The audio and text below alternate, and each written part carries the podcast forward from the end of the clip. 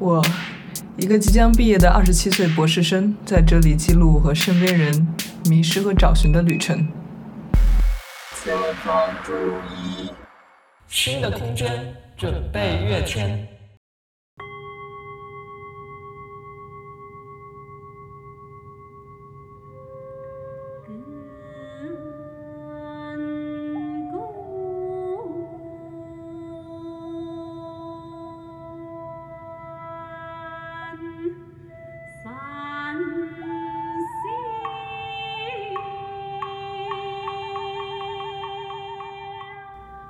来到《迷惘青年寻路记》。在第五期节目和经济学博士 Garrett 的对谈中，我提到了，相比在实验室研究人特别抽象的认知功能，我现在特别希望是能去更加现实的场景中做更丰富、有血有肉、有声音、有气味的研究。所以，我对社会学、人类学这样的学科真的是怀有乌托邦式的想象，尤其是其中田野调查的部分。非常召唤着在电脑面前终日枯坐的我，我甚至隐隐幻想在博士毕业后去一个什么山村呐、草原呐，特别不一样的地方，就让那种直观的生活差异来冲击我的认知，而不再是通过读文献和数学模型去理解人。那这次非常幸运的通过北大社会学博士毕业的宋庆宇师兄连线，我找到了他的师妹，目前在泉州师范学院泉州遗产研究院的孙静老师，与我分享了他作为人类学者多年的田野经验。这次对谈我们会分为上下集播出，在上集中，孙静还有宋庆宇老师都会分享他们的学术历程，在田野中学习的第一课是什么样的，田野中经历过的痛苦和迷茫。当然，还有为什么即使有这么多的困难，还会继续人类学的工作？这个人类学研究的快乐究竟在哪里？那随我一起开始这个新世界的旅程吧。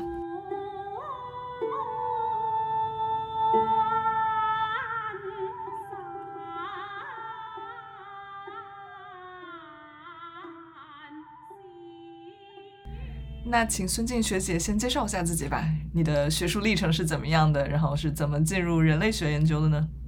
哦，好，我是本科在那个中国青年政治学院，就是后现在合并成中国社科院大学了。然后我是从硕士才开始接触人类学的。我大概原来的一个感觉也是，嗯，觉得可能在那个本科阶段，总是觉得老师上课的讲的。东西比较的脱离社会现实，所以对这个学科就比较排斥。然后后来就是到北大之后跟了王老师。我本科学的是思想政治教育。哦，好神奇。呃，就是现在就是现在很火的一门专业，但是嗯，它的那个 它的那个背景主要是为了。呃，政治的需要就是，所以他就是配合整个国家的行政体制上那个团派团系的那个，因为各个院校啊，还有嗯单位啊，都需要呃做团团组织工作，就是类似于青年的思想工作这样的。OK，就是辅导员怎么教育学生那种。啊，基本就是这样，就是呃，整个那个学校当时建立的目的，就是中国青年政治学院，也是为了和这个专业密切相关。它其实是跟中国革命的历史有很大的关系，跟共中 中国共产党的自我定位很大的关系。所以这个学校本身它也有一个中国共青团的背景啊。像我毕业的时候，我的那个呃校长就是当时的那个中国共青团的总书记。啊，所以就是他是这样的一个非常强烈的一个，呃，带有这个中国革命历史背景，但是又很强的呃实践性的一个一个学科，呃，但是它因为要完成一个就是本科教育的一个目的嘛，所以它必须设立好多那个科目让你学习，比如说呃，我们也学社会学，学心理学。啊，就是学很多社会科学类的那样的学科，嗯，但每一科都不不够深入，它大概就是为了你未未来的这个就业有有这样一个学科的背景。那所以每个老师的话，他们也嗯，各自都有很不一样的这个背景，他们都不是一个在一个专专门的那个这个，比如说我们社会学系所有的老师都共享一套对于社会学的基本的知识，嗯，他们不是这样的一个状态，所以呢，你在这个课堂中所学到的东西就嗯。不是特别能够让你对学问这件事情产生一个共鸣，你会觉得跟你想象中的学问的生活有点距离，嗯，所以在那个时候的话，呃，大部分的人的那个感受就是以就业为目的嘛，因为很多同学都是在北京的那些团的那些工作里面，比如说国有企业的那些团啊，或者是我毕业那年，大部分同学是进了国安。因为呢，就是那几年的话，就是国家安全部特别需要这样一批，啊，就特别需要这样的一个背景，所以他就是这样的一个背景下的。那我就是在这样的背景下进入北大，就完全是不知道，嗯，就是之前的生活里面对于做学问和呃做田野这个是完全没有概念的。所以当时一年级的时候，我跟着我们老师的时候，嗯，我们我总是我们班的最后一名，就是我们老师给我打分，总是给我的，因为就是很多东西都不不不畅通，然后对那个，那你当时为什么想学天呃人类学作为你的？其实我当时并没有一个很强烈要学什么，但是我就觉得，嗯，你应该是能够要去一个学校找到一个你愿意跟随的老师。然后呢，就是我只是对这件事情感兴趣，就是我其实没有特别在意我在哪个系。OK。但是当然就是觉得社会学系是最好考的，因为它可能跟我原来的那些社科背景，毕竟我学过社会学什么东西嘛，更容易。但是我其实是对这件事情更在意，就是我觉得，哎，你能够找到一个老师，然后你跟他有一种很密切的联系，然后你能从他身上学到很多，而且你内心深处是被他的学问折服的状态。就我觉得我对这种关系好像很很迷恋，就是觉得很想拥有。我觉得学生时代的时候，你很想拥有这样一种关系啊，所以就成了这样的一种状态。但是其实我进北大之后，发现，在我们人类学系，人类学其实跟师兄不一样，我们是很边缘的。我们在社会学系比较边缘，而且每一个老师他的那个学术主张特别的不一样。就是他们因为自己所受的原来的背景嘛，有的是澳洲，有的是法国，有的是英国，所以他那个学术传统还是比较大的差异的。好像深津师姐，你那边的信号一直不是特别好。他现在不在什么偏远地区吧？没有，我在泉州，我在泉州，因为我那个就是，对我就是刚才那个，刚才那那个。主张就是说跟着一些老师嘛，然后他就是让我硕士博士做一个地方，然后我就很乖巧的 在一个地方，加起来现在应该有八年了吧，就硕士博士这样做下来，就就确实是感觉这样的一个过程，对我自己有挺大的一个不一样的这个改变。我现在把我的网络切换切换一下。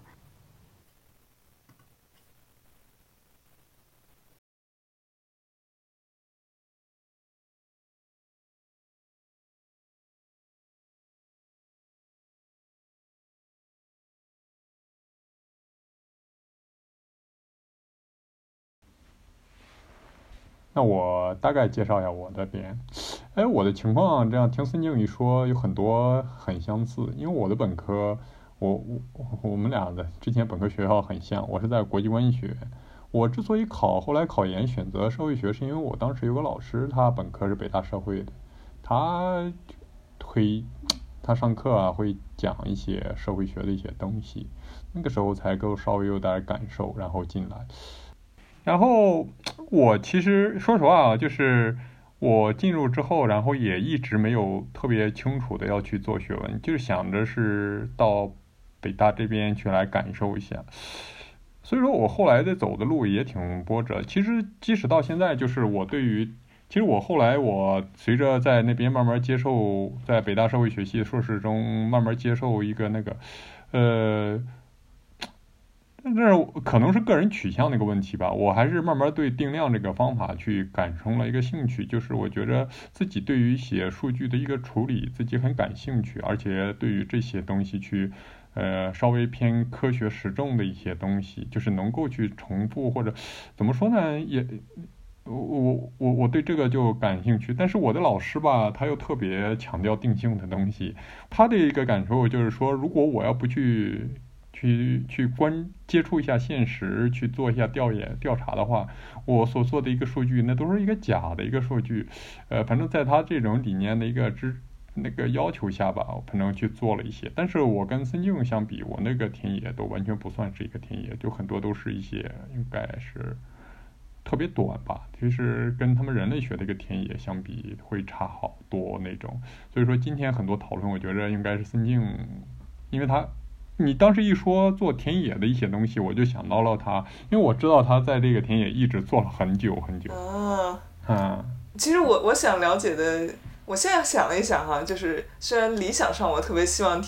去做田野，然后去什么特别不一样的地方，然后跟完全不一样的人生活在一起，生活很久。但是现实的考虑一下，因为我的背景就是我们日常的工作就是编程，然后数据分析什么之类的。啊，其实可能从这个定量一点的东西，然后再去结合定性，更有可能我真的去做这样的研究，就是嗯相当于一个跨学科的研究。所以其实两方面我都还想聊一下。嗯，明白明白。嗯你今天反正可以先多聊一下田野，因为之前也跟孙静说了，这个我们可如果要是比如说定量跟定性的一个结合，可以我再找一个人，或者咱们再单聊吧。行行行，那个那要不两位就介绍一下自己的代表性研究，或者是呃，比如说现在正在做的课题，或者是博士期间主要做的课题，然后你的问研究的问题是什么，然后是怎么研究的？嗯，要不孙静学姐先来。我先哈，我我有两个田野啊，但是他们在一个区域，就是第一个田野就是是在那个泉州下面的一个县城，在安溪县，嗯，呃，然后当时主要是做一个关于茶叶的研究，哦铁观音茶叶的研究。对，那当时是因为开始时候进去呢，然后，我们是以一个项目组的形式进去，就是我们师姐带着我，所以我其实一开始的田野完全不知道怎么做的时候，是很幸运的有师姐带着我，因为她不仅是就是说，她不是说在田野之前告诉你第一、第二、第三怎么做，而是说，就是她是手把手，就是你在田野中是看着她怎么去访谈呐、然后怎么去处理各种关系啊，然后她当然这是第一方面，第二方面她是在那次田野中就很明确的教会了我田野的伦理。嗯就是很深的一个印象，一件事情就是，当时我还小，我当时研一也什么都不懂。然后第二天应该是我们之前有分过组，但是第二天我我们其实很辛苦的，其实白天调研很晚回来，然后还要整理录音，经常一天就睡三到四个小时，因为偶尔还要跟地方的一些人吃饭啊、喝酒啊什么，就会弄得比较晚一点。嗯，但他们就是那种很很好客的那种心态哈，很好客的心态，所以你也不可能完全说我不参加任何这样的，因为这样你根本很难推动你的田野的进程的，那就这样很辛苦。然后那天呢，我就觉得第二天的那个早上的行程跟我的研究的主题没有什么太大关系，所以那个早上我又没起来，然后我师姐就。她上午也没有说我什么，但她中午的时候就非常严肃的，就是在在那个我们酒店大堂里面非常严肃的花了大概半个小时时间，就是也不能说骂，但是就是很严肃的教育了我。就是他印象最深的那句话是这样说，他就说你不可能够等安息人等你醒了重新活一遍给你看的，所以你永远要有一种很谦虚的心态，就是永远要就是感觉。不是他们是你的研究对象，而是你要永远去追着他们的生活去了解他们，所以你不能，所以他就是在那个时候就很第一次下田野啊，就给我很深的这样的一个一个一课吧。然后从此以后，我觉得这方面就特别的注意，就特别注意，就是很多事情上面，首先会认识到，就是要把自己摆的比较低，然后要嗯。要比较的，嗯、就是很多事情要比较奉献在就是了解他们的事情上，不能说哦要让他等我，或者是要怎么怎么样。我就是每次都会比较去在意对方，就是宁可我这段不采访，也不要影响他们的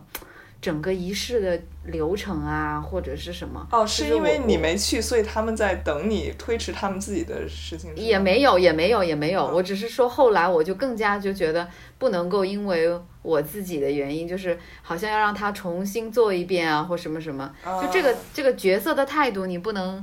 就主客的关系，你不能够搞搞搞反了。嗯，就那个课还是挺重要，所以那个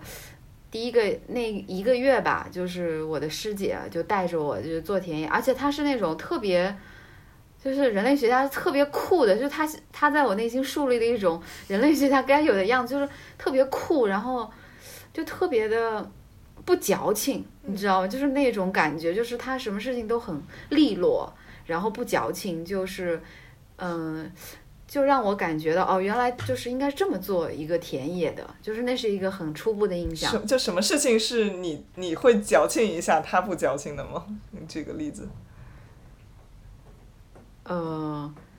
我我就是那件事情犯了错，哦 OK，就是那个早上想其他的事情，我会意识到不能那么做，但我绝对没有那么做过。比如说，嗯，我们一起早上就是吃早饭或什么，就对方可以给我们安排一些什么早点吗。我们另外有一个就是，嗯、学姐她可能就会比较多的去要求，比如说。我要求要喝牛奶啊，或者什么之类啊。我师姐就是非常的在意这个事情，她是绝对不允许这个发生的。嗯所以她觉得那个是不能矫情的事情，就不能提任何你自己的要求，就人家给什么就接受。也不是说不能提任何自己要求，就是你要明白一个界限吧。然后，嗯、就时时刻刻应该就是想着说，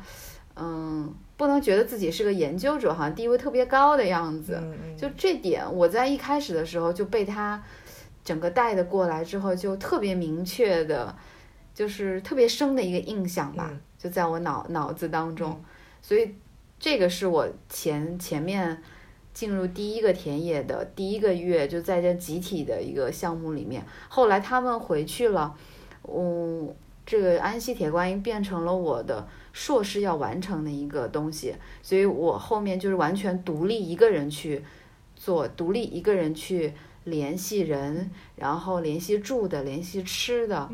嗯、每天安排自己要要做什么，就是要访问谁，要访谈谁，在村子里面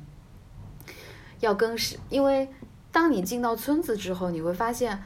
嗯，关系是很复杂的，就是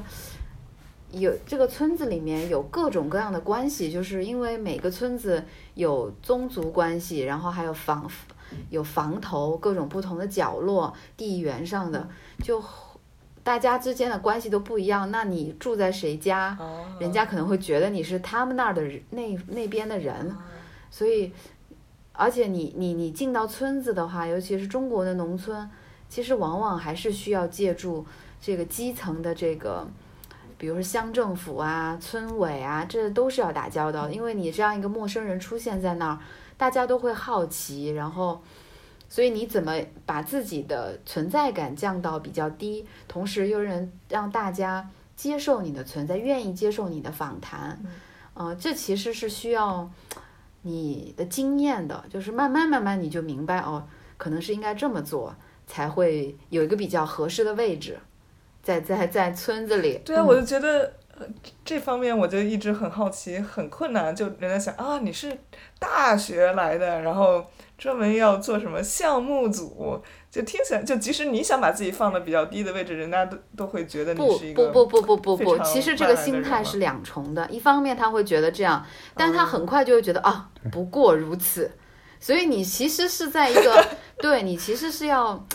处理一个好一个关系的，就既让他尊重你，但是但是同时呢，呢你自己又不能太高傲，就是这是一个很很需要把握平衡的一个关系。那又因为你是女性，所以其实，在田野当中也是要特别的清醒和嗯冷静的处理一些关系，就是你一定要保持好一个很明确的界限，让别人知道你的界限在哪里，然后让让别人时时知道你还是一个学生或者是一个学者的一个姿态。就虽然你因为你工作的需要，你会跟别人比较亲切啊，然后聊天就很，但是你还是要有另外一面，就是很明确，就是我是一个一个学者的，就是你要随时在某某些角色中转换，同时把这个界限弄得比较明明确。对，这样的话，你这个其实很重要，因为一个女性学者的 reputation 特别重要。就是以后，以后未来，甚至你在这个田野里能否继续下去，其实跟你的 reputation 关系很大。就是人，这毕竟还是很多各个层级男性比较多的一个社会，所以他们对你的评价其实挺重要的。就是你是一个什么样的形象出现在他们的心里面。那你觉得是不是作为女性的身份，在你去农村做研究，就还有一点点？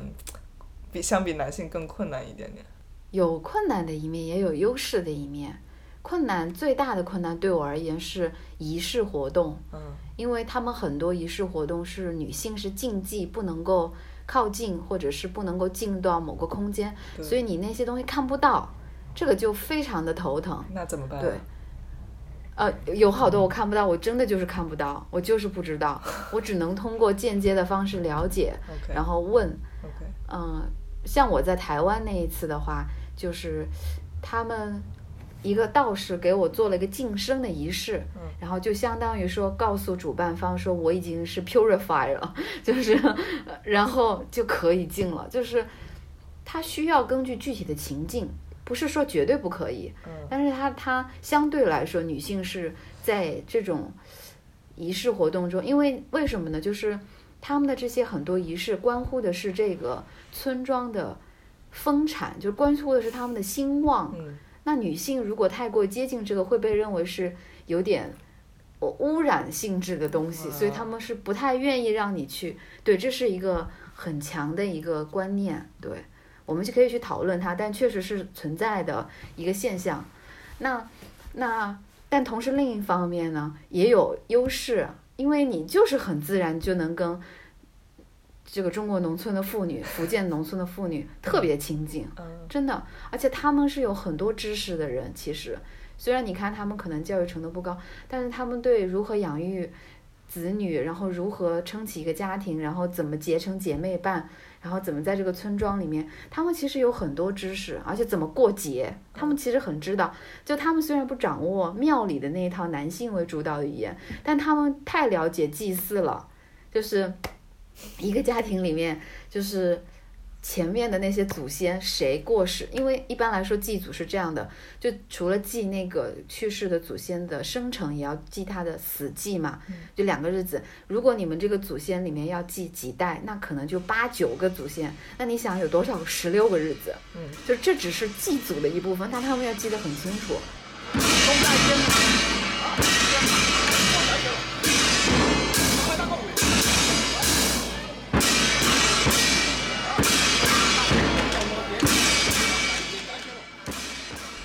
这是十六个日子，每个日子都要做，然后还要加上他们所在的这个家，这这个家户所在的这个村落的这个庙，这个庙里肯定不是只有一个神明，一个神明，嗯，还有很至少有四到五个神明。那四到五神明呢，他们又有诞辰，还有进香日，那就又有很多日子。所以你想，一个家户的女性，她需要记住多少节庆的日子？因为节庆日子为什么重要呢？她要准备贡品的。他要准备那个菜，各种菜，他要准备一天，他要想说，哦，我要做三生三素，我要放几个盐碗，那他都是有一个很复杂的这个要去想的问题，他要挑到那儿，然后什么时辰回来，嗯，所以女性，你因为是女性，也很自然的会特别多的去了解这方面的知识，嗯，对，就是这其实也是一个。不能说是一个一个一个相对的吧，既有劣势也有优势的部分。对，你就不用太去纠结这个性别问题，就很自然而然的去理解自己出现在那里，然后理解自己能够吸收到的东西。我常常说到田野最重要的其实是把自己放空，嗯，就让自己变成一个空的容器，嗯，你不能有太强的 ego 的，你要把自己变成一个空，你把你以前学的那些知识啊。你对这个地方以前研究的了解都都都抽掉，然后放空，让别人的信息进来。让别人对于这个地方的理解进来。对这个感觉确实跟心理学研究还挺不一样的。就即使我们也说你不应该有任何的预先的设定哈，就是你应该是无知的去看对方的行为，但是你的研究总有一个比较具体的研究问题，然后你有假设嗯一二三，然后根据已有的理论，我们应该一二三是什么样的，然后再去验证这样的过程。但是不是对于你来说，你只是选取了这样一群人，但是你并不说我一定要解决他的某一个某一个研究问题。哦绝对不会，因为我们觉得我们是绝对不可能去解决任何人的问题的，就在这一点上就比较的比较的往后退，就比较往后退。然后，但是也不是说完全没有主题，比如说你是带着对茶叶的观察去的，所以你当然会非常的注意跟茶叶有关的所有方面。但是你对这个社会和地区的理解，绝对不是从茶叶这个问题。就你要理解茶叶，一定是理解这个村庄的很多方面，你才能理解茶叶。比如说你就是去研究他的祭祀祖先或者祭祀这个神灵这些，那跟茶叶有什么关系啊？就就是因为我当时去到那个村里面，然后去关心他们很多跟跟茶叶有关的事情嘛，嗯然后春节啊什么什么，你就很自然的就会理解说，哦，这个地方的生计是茶叶，嗯但是它还有很多生活的部分，比如说它整个社区的生活节奏，哎，其实是根据这些节庆来调节的。然后它又有呃，它的生计又是跟茶叶有关，同时你在祭祀中会看到很多茶叶的存在。啊，就是这个这个茶叶是很存在在他们的那个日常生活当中的，然后所以你就怎么说呢？就是不会只是以问题意识去导向你的研究，就是在这个问题上，我觉得人类学家也会被批评，嗯因为就会觉得你非常散，就是你你会比较散，因为你很容易就被别别的有意思的东西勾走，然后你就会觉得你的问题意识是不够 focus 的嘛。但这确实成为我们学科的一个很明显的特征，就是你会比较放开自己的心胸去理解和接纳关于这个村这群人的。就是很多事情，就基本上一切事情你都愿意去接纳和了解，然后你再去拼接信息之间的关联，就是才去看这些。我可能跟研究宗族的时候没有去想到它跟茶叶直接关系，可是当你回头的时候，也许你会发现，哎，他们是可以联系的。就在初期调查的时候，你不去预设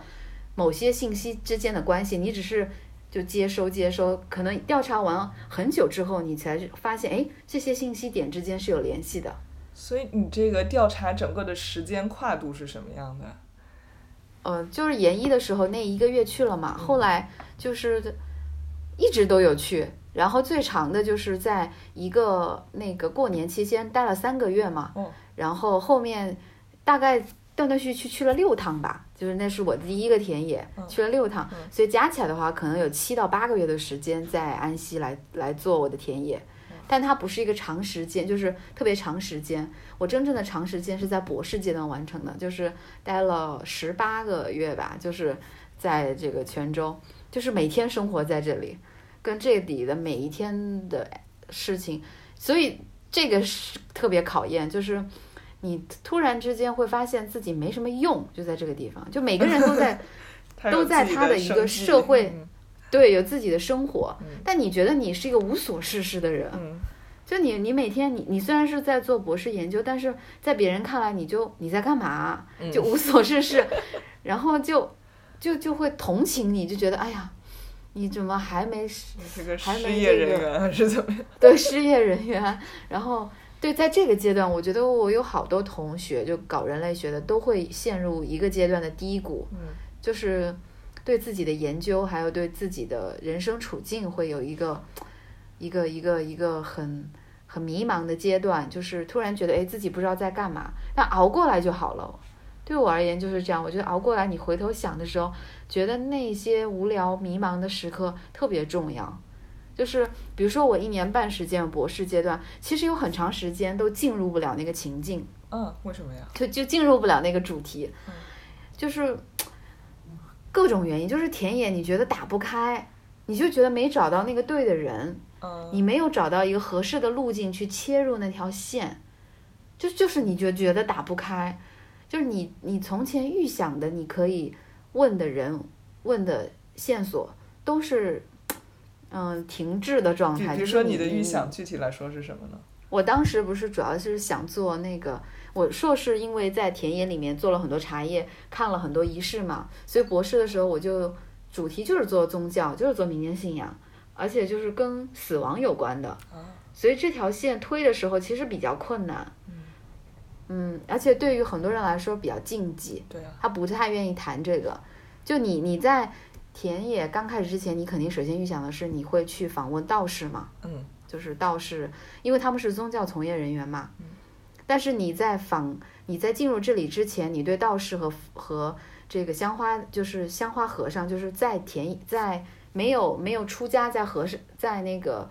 寺庙的那个和尚的理解是很浅薄的，就是可能书上读的那种。当你真正进入田野，你会发现太复杂了。就他们内部的，在一个地方的复杂性非常复杂。就是你光看道士这个词儿，和在这个地方它的内部的这些教派，还有内部村庄里面这些道坛，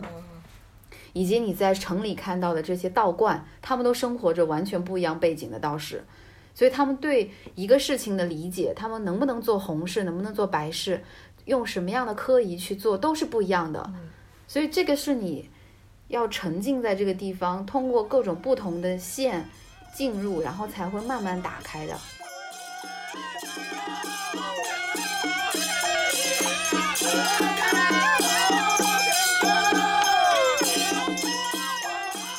所以就是很长一段时间迷茫之后，突然有一天你就发现，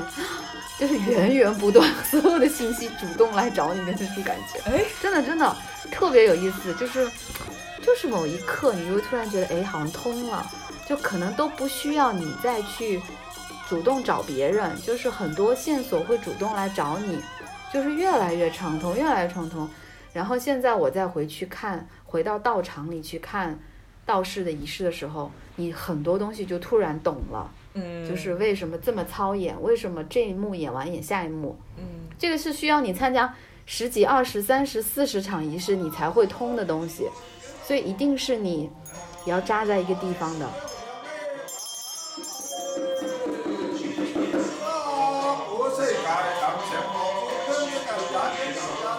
就即便我现在做了一年多，我回头看，我还是有太多不懂的了，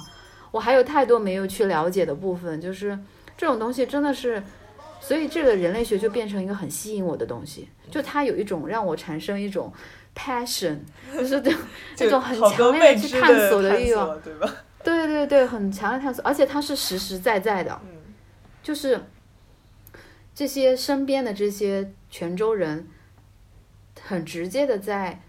面对亲人死亡的时候，去要面对的实实际的实践，嗯。他要做什么，他要寻向谁寻找这样做的方式，然后他要去寻求庙，还是他原来认识的道坛，还是佛就是就是一个很实际的东西，你知道吗？因为人的过世不是一个身体的消亡，是一个对于家庭、对于一个人的精神世界的一个新的修复，嗯所以它非常的重要，它不是一个遥远的东西，所以它会让你觉得你的学问跟你生活的世界不是脱节的，就是它永远是在回积极的回应其他人的问题，也同样是你自己的问题。就你会不会某种程度上觉得他们对于死亡的这些处理方式，对你自己，即使你不是这里的本地人，也会对你有一定的自己的启有发？会有影，会有很深的影响。嗯就是他们现在的功德观，就对功德的看法，对我会有影响，就是会反过来会让我思考很多东西，就思考女性，思考思考就是这个儒家虽然也会说做好人，be a good man，嗯但是民间信仰有一种很自然的一种宗教动力，让你去做好事、做功德，真的是这样。就是我自己就会受这个影响，因为我原来的教育也是那种在一个相对功利主义的教育环境下成长的。其实到一定的阶段，人的心灵会去有很多没有办法去抚慰和解答的问题。那你你在这样一个这样一个地方，就因为它的宗教的土壤特别深厚，它的民间的实践仍然在持续不断的做，所以我自己通过做田野，确实对我自己有有一些影响，包括对女性的理解，因为这里一个很重要的仪式就是就是血盆嘛，就是血池，就是因为女性呢会被认为说，嗯，所受的灾会更多，因为女性会要经历生产嘛，所以其实血池这一颗一一直来说都很重要，而且嗯，它具体是做什么呢？就是就是从就被认为女性过世之后，她其实她的魂魄是滞滞留在血池中的，嗯所以对于血血就女性的这个死亡所做的仪式会非常复杂，就是你要做血池这一颗，那。就这个为什么会让我感兴趣？就是很多道长他在解释这个事情的时候都会说，所以啊，你们这些女女性啊，在活着的时候啊，要多做功德，要多来这个寺庙里面烧香，要多去为你死后的这个这个债孽、这个罪孽，要多来还这个。所以你，那你以后在血食中受的苦会比较弱。其实这个很长久以来，在中国的那个善书中都有都有写。就是善书中很多都在写这个东西，就包括对地域场景的描述啊等等。你会看到，在这样一个就是民间土壤很很盛的地方，为什么刚才我讲安息的时候，说很多女性特别多的会卷入这个仪式活动当中，就她们对这个仪式活动，尤其是贡品啊什么各方面啊积极的参与。你会看到很多阿嬷，就是那种阿嬷阿婆，特别的会。呃，愿意去参与这些寺庙活动，其实是跟背后这一套宗教专家塑造的这个观念密切相关的。就这某种程度上是个功德是吗？对，是个功德，是个很大的功德。这个功德除了对女性自身而言，而且是对她的家户、她的儿子、她的孙子，所以她要持续不断的去做这件事情，然后让这个家户未来的这个更平安，就是很实际，你知道吗？平安、健康，就是它它不是我们想象中那种单纯的用封建迷信可以概括的，就它背后其实有很复杂、很深的一些。一些传统的宗教的资源在支撑这件事情，就让他的这个实践其实是有有依据的，有很强的这样的依据。那这些东西我的了解都是慢慢田野里面，就是去接触啊，去聊啊，然后就自然就在某一个课突然之间你去理解到这件事情的一个过程。所以就是田野是一件很有意思的事情吧，就是你带着你一个。其实之前是一个粗犷的东西，但是你进入，然后发现到它的广博和深厚，然后慢慢慢慢慢慢延续下去。所以他们都会说，一个博士阶段的田野，会成为你以后学术生活持续不断的一个营养一样的东西。嗯，它一直会那个补给你，给你很多的启发和动力。我现在就有这种感觉，就你还在不断的回顾你博士时候做不断的回味那种，对，不断的回味，嗯然后就觉得啊，之前的那些迷茫痛苦，其实真的不算什么，那就是得扎在那儿，嗯，呃，所以你迷茫痛苦的主要就是说，我想研究就是祭祀死亡的白事什么的，但是大家不跟我聊得够，或者是没有找到足够多的线索吗？不够聊得够，而且就是别人觉得你的问题没有意义，啊，就是说不懂你为什么要做这个研究，你为什么不去做海上丝绸之路？啊，听起来像为什么不去做问题。对，为什么不去做宋元贸易史？嗯为什么不去做一个更大的、更有意义的，就是对现状来说更、更、更加的有，或者说对你的学术前途来说更重要的东西？就要会有这样子的一个一个问，因为你在本地接触的不是我们想象中光是，呃底层的什么妇女啊或什么，你会自然接触到这里的知识分子的。OK，你你知识你跟知识分子肯定要有打交道的呀，地方的这些乡绅啊，地方的这些人，那他们也会对你有期待，会说你要做什么研究啊，然后你说啊，我想研究这些鬼啊，像研究这些，他们就觉得就觉得你这个嗯尺度不够，然后觉得你非常的偏门，就觉得你这个不能意识到你这个的价值。有一个阶段我是有这样的自我怀疑，同时也因为我的老师他也是泉州人嘛，那他他他也会有一些压力给到我，然后你又会觉得你的材料不够啊，然后你这条线是不是能持续下去啊？你能不能还能摸到那个线索啊？就很多疑问都会出来，所以你会迷茫，而且那段时间压力也大嘛。你作为一个博士生，收入很低，年龄在增长，哦，然后师兄，我说对不对？其实这真的很现实。对，你在田野里的经经费也没有的，都是靠你自己、啊。啥？学校没有额外经费给你吗？没有没有没有就靠你博士生的工资吗？对对对，哇，天哪！很很很惨的，就是嗯生活的压力，生活的压力是比较大的，其实真的比较大。嗯然后嗯，用我个人上说的话，我自己又有孩子，我就是在博士阶段，所以我是带着我四岁的孩子在泉州做田野，天哪！不是不是四岁错了，是四个月，哇四个月。啊、哇！我还要一边一边一边喂喂奶，一边去做田野，所以那个阶段是比较崩溃的。嗯，对我是个案了，大部分不是这种情况。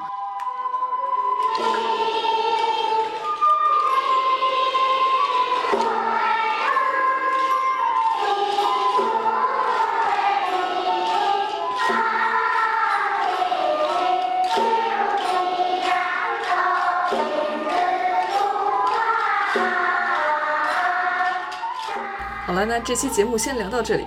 怎么样？是不是感觉孙静学姐虽然亲切可爱，但也实在是一个超人的厉害？那下次节目我们会继续聊到一个方言不通的外地人怎么进入陌生的文化，还有更宏观一点的什么是好的人类学研究，人类学对社会和政策有什么影响？还有我作为一个外行，怎么能开始尝试人类学呢？另外，这期节目中间穿插了孙静老师的田野资料，而开头和结尾的音乐都是泉州南音。特别感谢蔡雅艺老师分享他的作品。那关于非物质文化遗产的问题，我们也会在下期聊到。